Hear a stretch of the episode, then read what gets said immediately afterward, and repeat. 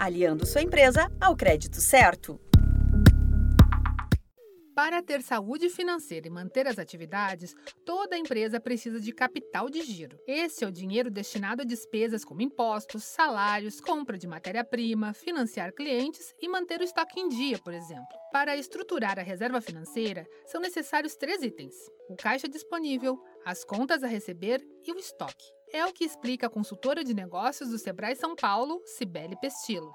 Capital giro está relacionado a todas as contas financeiras, então entradas e saídas de recursos que são movimentados no dia a dia da empresa. É dinheiro disponível no caixa da empresa que possa ser utilizado para pagar seus compromissos, né?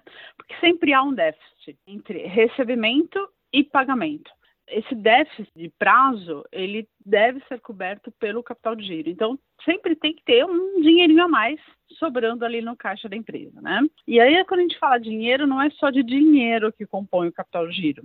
Ele também é composto pelo que ele vai receber, que é das vendas que já ocorreram, mas ainda não recebeu. E o estoque. O estoque, aliás, a gente sempre fala, é um grande ladrão do capital de giro, né?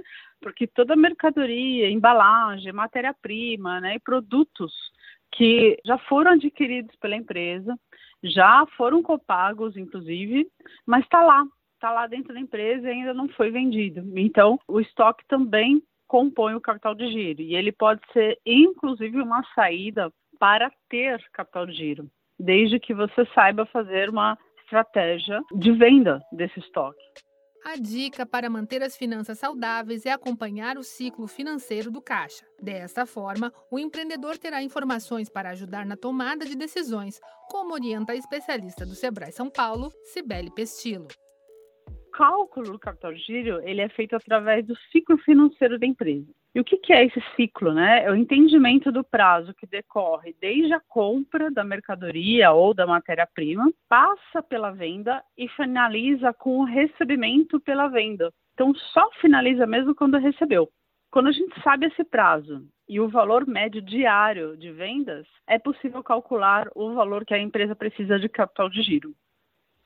Então, ele é muito importante que ele saiba qual que é o prazo que ele tem de pagamento a fornecedores, quando ele deve fazer a sua compra, então prazo de compra e qual o prazo que ele mantém de estoque na sua empresa, negociar com os fornecedores o pagamento e aí, qual será o melhor prazo para ofertar também aos seus clientes para que os clientes paguem a ele, que aí é o seu prazo de recebimento. Quando o empreendedor conhece esses prazos do seu ciclo, ele mantém, portanto, o recurso saudável de capital de giro.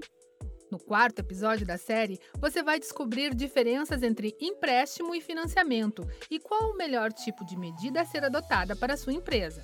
Para ouvir os próximos programas, acompanhe o Sebrae São Paulo nas redes sociais. Você ouviu a terceira parte da série Aliando sua empresa ao crédito certo, do Sebrae São Paulo para a agência Sebrae de Notícias. Essa série tem produção, entrevistas e edição de Giovanna Dornelles e locução de Tatiana Pidutra, da Padrim Conteúdo. Até a próxima!